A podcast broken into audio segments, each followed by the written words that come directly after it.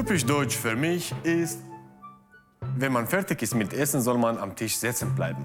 Nie zufrieden zu sein, immer zu meckern. Typisch deutsch. Weißen Spargel vergöttern. Weiße Socken in Sandalen und auch Matschhosen, die Kinder auf den Spielplätzen tragen. Fleiß und man darf nicht nichts zu tun haben. Für mich ist typisch deutsch Direktheit und Pünktlichkeit. Ja, das, das bist du auch. Aber du isst kein Spargel. Na, ich mag keinen Spargel. Egal ob mit Spargel oder ohne. Wir klären heute die Frage, was ist Deutsch? Herzlich willkommen bei Respekt. In dieser Sendung geht es darum, was wir als typisch deutsch bezeichnen und was eben nicht. Die größere Frage dahinter aber ist, was brauchen wir, um uns hier zu Hause zu fühlen? Was brauchen wir, damit Deutschland unsere Heimat ist oder wird oder bleibt? Ich bin seit vier Jahren Deutscher. Solange habe ich den deutschen Pass. Und damit bin ich nicht alleine. Mehr als ein Viertel der Menschen, die in Deutschland leben, also mehr als 22 Millionen, hat Migrationserfahrung. Vielleicht ist diese Eigenschaft Migrationserfahrung oder Migrationsgeschichte ja inzwischen typisch deutsch. Etwa 120.000 Menschen werden jedes Jahr eingebürgert. Chirapa ist gerade dabei. Sie ist mit ihrer Mutter vor etwa 20 Jahren aus Thailand eingewandert. Jetzt möchte sie deutsche Staatsbürgerin werden.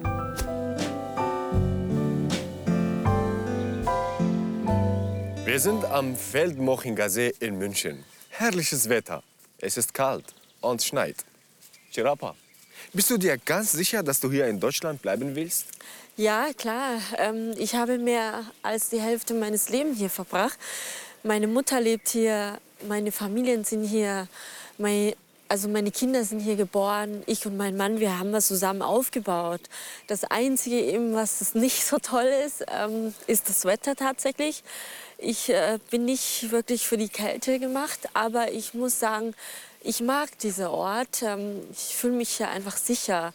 Du hast ja eine unbefristete Aufenthaltsgenehmigung. Warum willst du dich trotzdem einbürgern lassen? Zum Beispiel wählen zu können. Äh, ich bin hier zu Hause, ich lebe hier. Warum soll ich es nicht machen können? Ähm, und außerdem möchte ich mich einfach dadurch noch mehr sicher fühlen. Ja, das verstehe ich.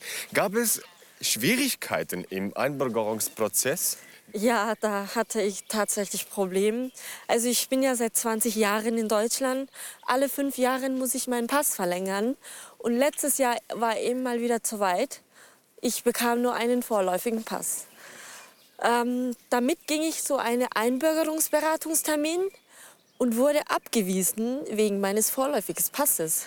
Und der Berater sagte mir einfach, dass es nicht möglich ist, mich einzubürgern. Gut, dann habe ich mir einen Anwalt gesucht und äh, sie hat mir dabei sehr geholfen. Ich muss auch sagen, dank ihr läuft momentan alles ziemlich problemlos. Ist das typisch deutsch? Bürokratie mit Ö. Büro, Bürokratie, genau. Ja, was aber auch positiv ist. Denn jeder wird gleich behandelt, hat denselben Prozesse und Phasen, die er durchmachen muss. Ähm, wird alles festgehalten, schwarz auf weiß, was in manche anderen Länder vielleicht noch fehlt. So, jetzt machen wir den alternativen Einbürgerungstest.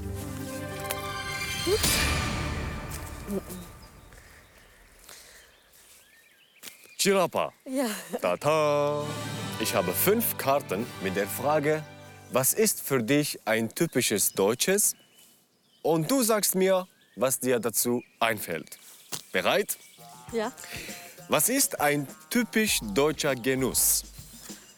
Deutsches Genuss würde ich sagen, Bier natürlich. Bier. Richtig. Was ist eine typisch deutsche Erfindung? Autos und Bier. Ja. Was ist ein typisch deutscher Gesichtsausdruck? Gesichtsausdruck. Konzentriert und ernst. Zeig mal. Tja. Mehr. kann's Ich kann schon.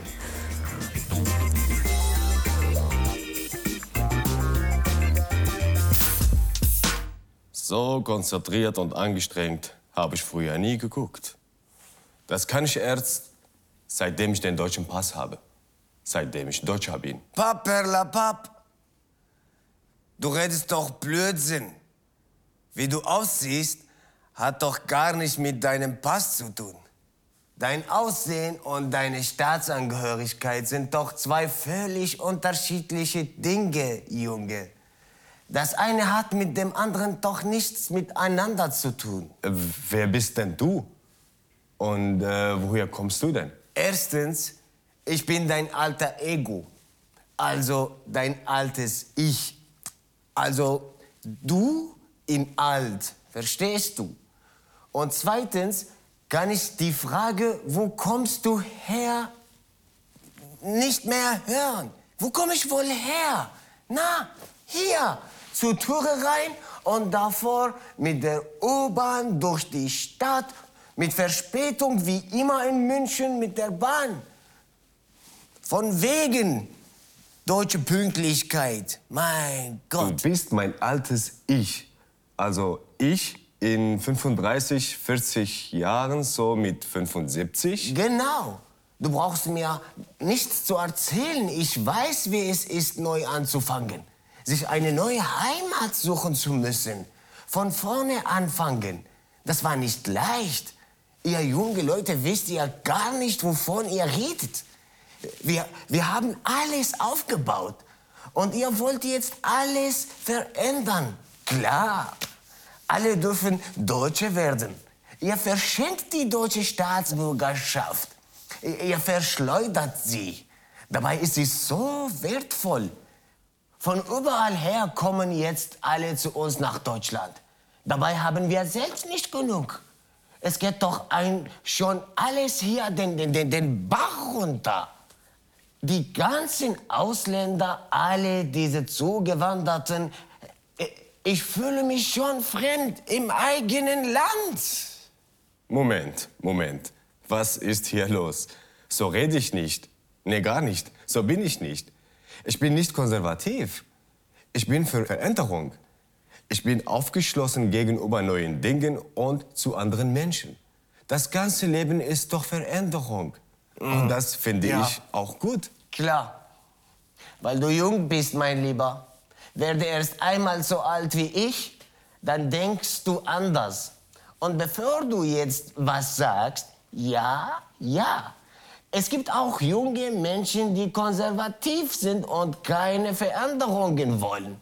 Und ja, es gibt auch ältere Menschen, die offen sind und kein Problem mit Zugewanderten haben. Aber hier, für diese Sendung ist es nun mal so, dass du in alt konservativ bist.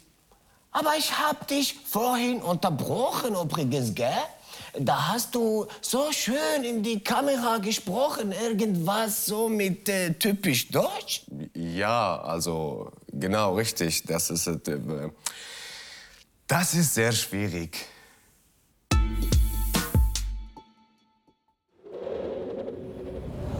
Fragt man die Deutschen selbst nach ihren typischen Eigenschaften, so sagen sie Fleißigkeit, Pünktlichkeit, Zuverlässigkeit. Und sie besessen keinen Humor. Fragt man in anderen Ländern nach typisch deutschen Eigenschaften, heißt es, Deutsche seien immer gut organisiert, sehr akkurat und sehr pedantisch. Nationale Charaktereigenschaften zu benennen, ist immer ein Spiel mit Klischees, ein Umgang mit Vorurteilen. Aber steckt manchmal auch ein wenig Wahrheit dahinter?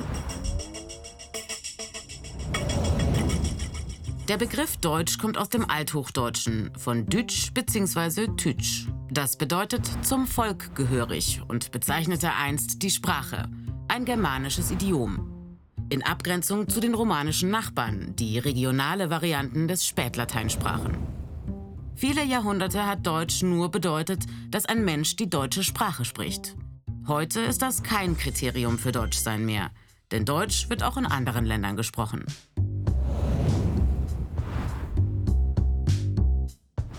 Politisch deutsch zu sein ist erst ab 1871 möglich. Nach jahrhundertelanger Kleinstaaterei wurde der erste deutsche Nationalstaat gegründet. Im juristischen Sinne bedeutet Deutschsein heute, dass alle deutschen Staatsbürgerinnen, ungeachtet ihrer Ethnie, das deutsche Staatsvolk bilden. Dazu muss man nicht innerhalb der deutschen Staatsgrenzen leben. Wer deutsche Staatsbürgerin ist, bleibt dies, egal wo er oder sie lebt.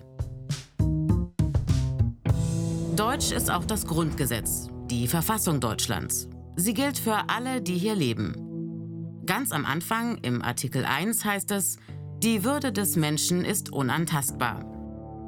Dieses erste und wichtigste Prinzip des Grundgesetzes richtet sich nicht nur an Deutsche, sondern an alle Menschen, gleich welcher Nation, gleich welcher Sprache. Denn Deutsch ist heute auch, dass Deutschland ein Einwanderungsland ist, mit vielen unterschiedlichen Menschen. Der Begriff Deutsch hat viele Aspekte und Deutschsein ist vielschichtig. Ein einheitliches deutsches Wesen ist nicht mehr als ein Klischee. Also, wenn jemand mich fragt, was ist Deutsch, dann äh, soll ich antworten, puh, Deutsch sein ist ein Klischee. Das gibt es doch eigentlich gar nicht. Und das ist doch keine Antwort. Ja, das ist ja auch falsch. Als ich jung war und Deutscher wurde, da war das noch anders. Ich musste einen echt schwierigen Test bestehen. Einen Einbürgerungstest. Dann konnte ich Deutscher werden. Das ist heute noch so, das mit dem Test. Und er ist nicht schwierig. 98 Prozent der Leute bestehen den. Also der Test ist nicht daran schuld, dass das mit dem Deutschwerden so kompliziert ist. Das eigentliche Problem ist, dass die Ämter und Behörden total überlastet sind. Du wartest Monate auf einen Termin und bis die deine Unterlagen überprüfen haben, das dauert Jahre, bis das was wird. Wie beim BER, Flughafen Berlin. ja, ja, genau. Oder wie bei der zweiten Stammstrecke in München. Da müssen wir auch Jahre, äh, ewig warten.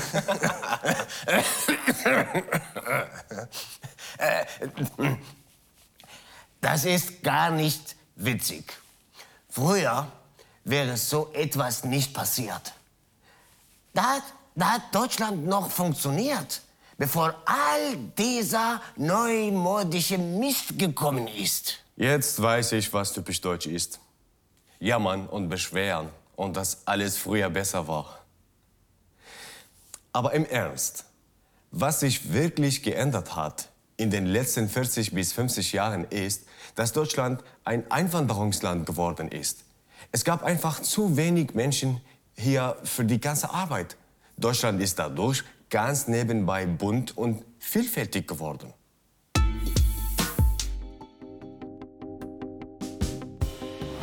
In Deutschland leben etwa 83 Millionen Menschen. Stand Januar 2020.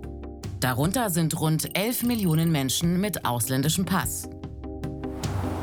Der Großteil der hier lebenden ausländischen Bevölkerung ist europäisch. Insgesamt rund 8 Millionen. Bei den EU-Nationalitäten sind Polinnen und Polen die größte Gruppe mit etwa 860.000 Menschen. Gefolgt von Menschen mit rumänischer Staatsangehörigkeit, etwa 750.000 Menschen, oder mit italienischem Pass, etwa 650.000. Die größte Gruppe der Eingewanderten aus Nicht-EU-Ländern stammt aus der Türkei, rund 1,5 Millionen Menschen. Türkinnen und Türken sind die größte ausländische Nationalität in Deutschland. Viele, knapp 500.000, leben schon seit 40 Jahren oder länger hier. Die meisten Zuwanderer aus der Türkei wurden ab 1961 als dringend benötigte Arbeitskräfte von Deutschland angeworben, als sogenannte Gastarbeiter. Ähnliche Abkommen gab es zuvor bereits mit Italien, Griechenland und Spanien. Auch all diesen Menschen ist das Wirtschaftswunder zu verdanken, der wirtschaftliche Aufschwung der 50er und 60er Jahre. Ein weiterer Grund für Zuwanderung? Flucht. Viele Menschen müssen ihr Herkunftsland wegen Kriegen, Terror oder ethnischen Konflikten verlassen und kommen als Flüchtlinge nach Deutschland. Etwa aus dem ehemaligen Jugoslawien. Von dort kamen insgesamt 1,3 Millionen Menschen hierher. Einige davon kamen schon in den 1960ern als Gastarbeiterfamilien. Die meisten aber mussten ihre Heimat wegen der Bürgerkriege ab 1991 verlassen und flüchteten nach Deutschland. Aktuell sorgt der Bürgerkrieg in Syrien, der seit 2011 das Land zerstört, für viele Millionen Flüchtlinge. Syrerinnen und Syrer waren im Jahr 2019 die drittgrößte ausländische Gruppe in Deutschland mit etwa 800.000 Menschen. Aus afrikanischen Staaten fliehen ebenfalls viele Menschen vor Kriegen, Hunger oder Verfolgung. Etwa 600.000 leben in Deutschland. Spätaussiedlerinnen sind deutsche Minderheiten, die in anderen Staaten lebten, bevor sie nach Deutschland zogen. Die größte Gruppe sogenannte Russlanddeutsche. Circa 2,4 Millionen Menschen kamen so zwischen 1950 und 2018 hierher. Die meisten von ihnen nach dem Ende der Sowjetunion 1990. Viele SpätaussiedlerInnen kamen auch aus Polen. Von 1950 bis 2018 etwa 1,4 Millionen Menschen. Und aus Rumänien. Von 1950 bis 2018 insgesamt etwa 430.000. Und seit Russland die Ukraine angegriffen hat, da sind noch mal mehr als ein Million Menschen dazugekommen, die nach Deutschland fliehen mussten. Du bist ja auch als Geflüchteter nach Deutschland gekommen, oder? Ja, das war nicht schön. Ich bin nicht freiwillig nach Deutschland gekommen. Ich musste aus Syrien fliehen. Da ging es um Leben und Tod. Ja, so geht's den meisten, die als Geflüchtete nach Deutschland gekommen, auch heute noch. Vor allem diejenigen, die durch die Sahara oder übers Mittelmeer fliehen müssen. Ja. Das ist lebensgefährlich. Das stimmt. Und es stimmt auch, dass Deutschland ein Einwanderungsland ist. Das ist ja auch gut so. Wir brauchen Arbeitskräfte und wir brauchen junge Menschen. Auch du wirst mal älter werden und dann redest du nicht mehr so leichtfertig daher. Ah ja. Du wirst sehen. Aber wie war denn bei dir damals? Gab es eine Anleitung, was typisch deutsch ist, was du machen musst, damit du ein richtiger Deutscher wirst? Was ist das denn für eine Frage? Natürlich nicht. Du hast doch selbst vorhin gesagt, typisch deutsch, das gibt es überhaupt nicht. Das macht das ja so schwer mit dem Deutschsein oder dem Deutschwerden. Oder? Ehrlich gesagt, es gibt gar keinen Unterschied zwischen Deutsch und Nicht-Deutsch. Also, es gibt keine Sachen oder Eigenschaften oder Dinge, die alle Deutschen gemeinsam haben und die sie unterscheiden von den Österreichern oder den Französen oder den Niederlanden. Außer halt der Pass. Vielleicht kommt daher der Rassismus von manchen Menschen gegen andere. Die sind einfach unsicher. Die wollen sich unbedingt abgrenzen und sie wollen sich besser und als Mehrwert fühlen als die, die sie rassistisch abwerten. Wie dumm und absurd dieser Rassismus ist, zeigt folgendes Beispiel. Meine Kollegin Christina Wolf hat einen Deutschen getroffen, der von anderen Deutschen rassistisch genervt wird und deshalb vielleicht auswandern will. Ich glaube, sowas gibt's nur in Deutschland. Ich treffe mich nun mit Nick Lesch. Er ist Security-Mitarbeiter in einem Münchner Techno-Club und Russlanddeutscher. Servus. Hi. Ich wollte gerade schon meinen Ausweis rausholen. Hi, Nick, ich bin Christina. Nick. Hi. Schön, dass du dir Zeit nimmst. Ja, gerne. Das darf ich mich auch mal hier so hinstellen. Ja, bitte doch. Und so seriös wirken und so. Ja. Was sind deine Erfahrungen denn hier, wenn du an der Tür arbeitest? Als allererstes, wie gesagt, sehen die Leute mich ja als Deutschen an, weil ich habe so dieses Prototyp Deutscher, blaue Augen, blonde Haare. Aber wenn sie dann halt eben langsam erfahren oder halt, wenn jemand Kyrillisch lesen kann und dann sieht, dass ich da etwas Russisches geschrieben habe, Ja. Oder stehen habe, dann, wirken, dann ändert sich das ein bisschen so. Und dann wird gleich gefragt, bist du Russe? Und nach der Antwort ja, kommt natürlich so diese Standardreaktion. Was sind die? Naja, ähm, am Anfang recht positiv, aber man merkt schon, dass die Leute dann so ein bisschen so, oh okay, der ist Russe, mit dem müssen wir vielleicht ein bisschen vorsichtiger oder sowas. Da, da kommt der Prototyp raus, Russe, Türsteher, wahrscheinlich Kickboxer, kriminell oder sowas. Du bist in Kasachstan geboren ja, und dann irgendwann als Kind nach Deutschland gekommen, genau. hattest aber immer einen deutschen Pass. Ja. Also Vereinfacht, genau. Und dann will Nick mir noch was erzählen. In München. Also da wären wir. Das ist mein Auto und äh, dazu gibt es die passende Geschichte. Da bin ich mal an einem Sonntag, natürlich im Sportanzug, weil ich will mich ja jetzt nicht fein machen. Am Sonntag äh, wollte ich meinen kleinen Cousin abholen. Dann bin ich losgefahren, wurde irgendwann mal, nachdem ich ihn abgeholt auf dem Rückweg, äh, von der Polizei aufgehalten. Einfach so. Genau, halt Routinekontrolle, haben die gesehen, ja, sollten wir mal einfach aufhalten. So, habe natürlich meinen Ausweis hergegeben etc., war bis jetzt alles normal. Und als die halt gekommen sind, meinten die, wie jeder andere, der meinen Ausweis sieht, wo ist denn Almata? Dann meinte ich, ja, Kasachstan, ich bin Russe. Okay, und dann hat es langsam angefangen. Äh, nach den allgemeinen Fragen folgten dann Fragen wie zum Beispiel, haben Sie mit Kokain zu tun? Werden wir Kokain finden? Nehmen Sie Kokain oder irgendwelche anderen Amphetamine? Also wenn dich die Polizei, sobald sie deinen Geburtsort gesehen haben, für einen Drogendealer halten, ist es ja ein klar rassistisches Verhalten der Polizei. Das würden sie mich nie fragen. Ich bin noch nie gefragt worden von der Polizei, ob ich Drogen genommen habe oder welche dabei habe. Noch nie. Glaubst du, dass es das war? Oder wollen wir zur Ehrenrettung der Polizei sagen, vielleicht war es auch der Sportanzug oder der Mercedes oder vielleicht waren es die Tattoos? Was glaubst du? Also einerseits, natürlich kann ich es verstehen, wenn dann Fragen aufkommen und man mich einmal fragt, okay, habe ich irgendwas mit Drogen zu tun? Weil ja, ich habe durch die Tattoos und vielleicht durch den Sportanzug ein leicht kriminelles Aussehen. Wenn man mich einmal fragt, kann ich das nachvollziehen. Wenn man mich 15 Mal fragt, ob ich Koks oder Amphetamine mit sich führe, dann ist es schon, also dann ist es schon sehr merkwürdig. Und weiter geht's. Warum sagst du nicht, dass du Deutscher bist, wenn du es doch eigentlich bist? Ich meine, du bist schon ewig hier. Du bist sto deutscher Staatsbürger.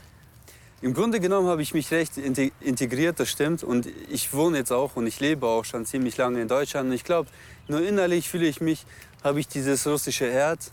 Und äh, das macht dann schon einen ganz kleinen Unterschied.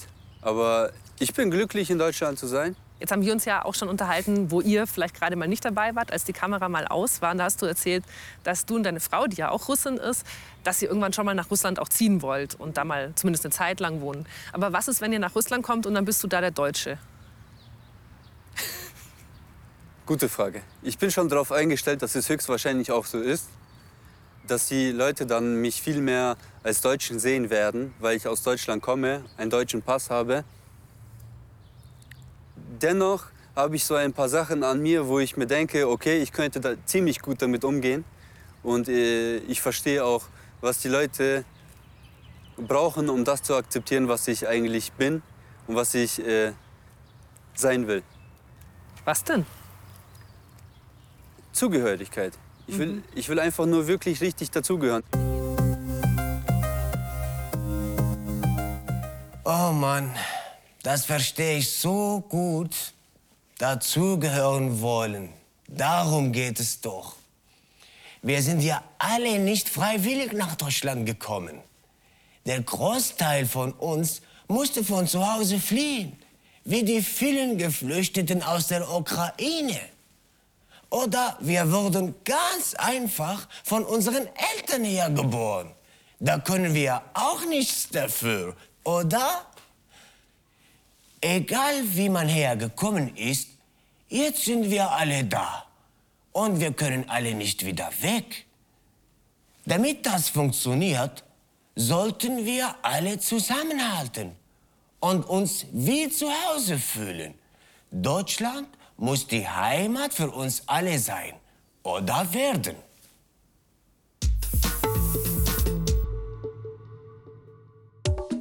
Heimat ist für jeden Menschen etwas anderes. Für manche ist es ein Ort, für andere die Familie, die Eltern und Großeltern. Aber auch Erfahrungen und Erlebnisse, Natur, eine Sprache oder ein Lieblingsverein können Heimat sein oder dazu werden. Den Begriff Heimat gibt es nur im Deutschen. Deshalb kann man ihn nur schwer in andere Sprachen übersetzen. Ursprünglich stammt das Wort Heimat aus dem Germanischen. Heima bis ins 19. Jahrhundert hinein eine sachliche Bezeichnung, die vor allem von Juristen und Beamten benutzt wurde und in etwa bedeutete Wohnrecht mit Schlafstelle in einem Haus. Während der Industrialisierung wandelte sich der Begriff. Immer mehr Menschen zogen vom Land in die Städte, um dort zu arbeiten. Die Städte wurden größer und immer mehr Menschen lebten dort, oft im Elend. Eine Folge war die Romantisierung des Landlebens und die Verklärung der ehemaligen Heimat zur heilen Welt. Heimat als Traumbild der Idylle, als Reaktion gegen Fortschritt und Moderne. Heimat wurde zum ideologischen Begriff. Vor allem die Nationalsozialisten benutzten den Heimatbegriff für ihre Propaganda von Nation und Vaterland. Heimat als Abgrenzung gegen das angeblich Fremde. Bis heute hat der Heimatbegriff deshalb einen bitteren Beigeschmack. Nach dem Zweiten Weltkrieg war bei vielen Deutschen Verdrängen angesagt. Heimat wurde in den 50er Jahren in den sogenannten Heimatfilmen und Heimatromanen zum Klischee-Zerrbild einer verlogenen Idylle. Heute, wo viele Menschen aus ihrer Heimat vertrieben werden und eine neue Heimat suchen, wird der Begriff wieder missbraucht. Von denen, die trennen wollen zwischen eigenem und angeblich Fremdem. Ein Heimatgefühl wird vorgeschoben, um Grenzen gegen andere Menschen zu ziehen. Ja, das sind schwierige Fragen. Was ist Heimat? Was ist Deutsch? Jede und jeder von uns antwortet da etwas anderes darauf. Aber worauf sollen wir uns einigen? Was hältst du davon? Wir machen jetzt mal eine Zusammenfassung. Sehr gut. Endlich passiert etwas. Also Deutsch ist die Sprache und der Pass und wahrscheinlich noch viele andere Dinge. Aber viel von diesen Dingen gibt es auch in anderen Ländern und Kulturen. Die sind also nicht typisch deutsch. Zum Beispiel Knödel oder weiße Socken. Und Sprache ändert sich ja auch ständig. Und erst die vielen Dialekte in Deutschland. Ich verstehe die Friesen und die Oberpfälzer immer noch nicht. Also zusammengefasst, Deutsch ist, wer den deutschen Pass hat. Aber damit die Gesellschaft hier funktioniert, müssen wir alle zusammenhalten. Und dafür braucht ein Zusammengehörigkeitsgefühl. Deshalb müssen wir uns alle hier wohlfühlen, wie zu Hause. Dann passen wir auch aufeinander auf. Deutschland sollte ein Heimat sein für alle, die hier sind und die hier leben. Genau so ist es. Besser hätte ich nicht sagen können. Logisch.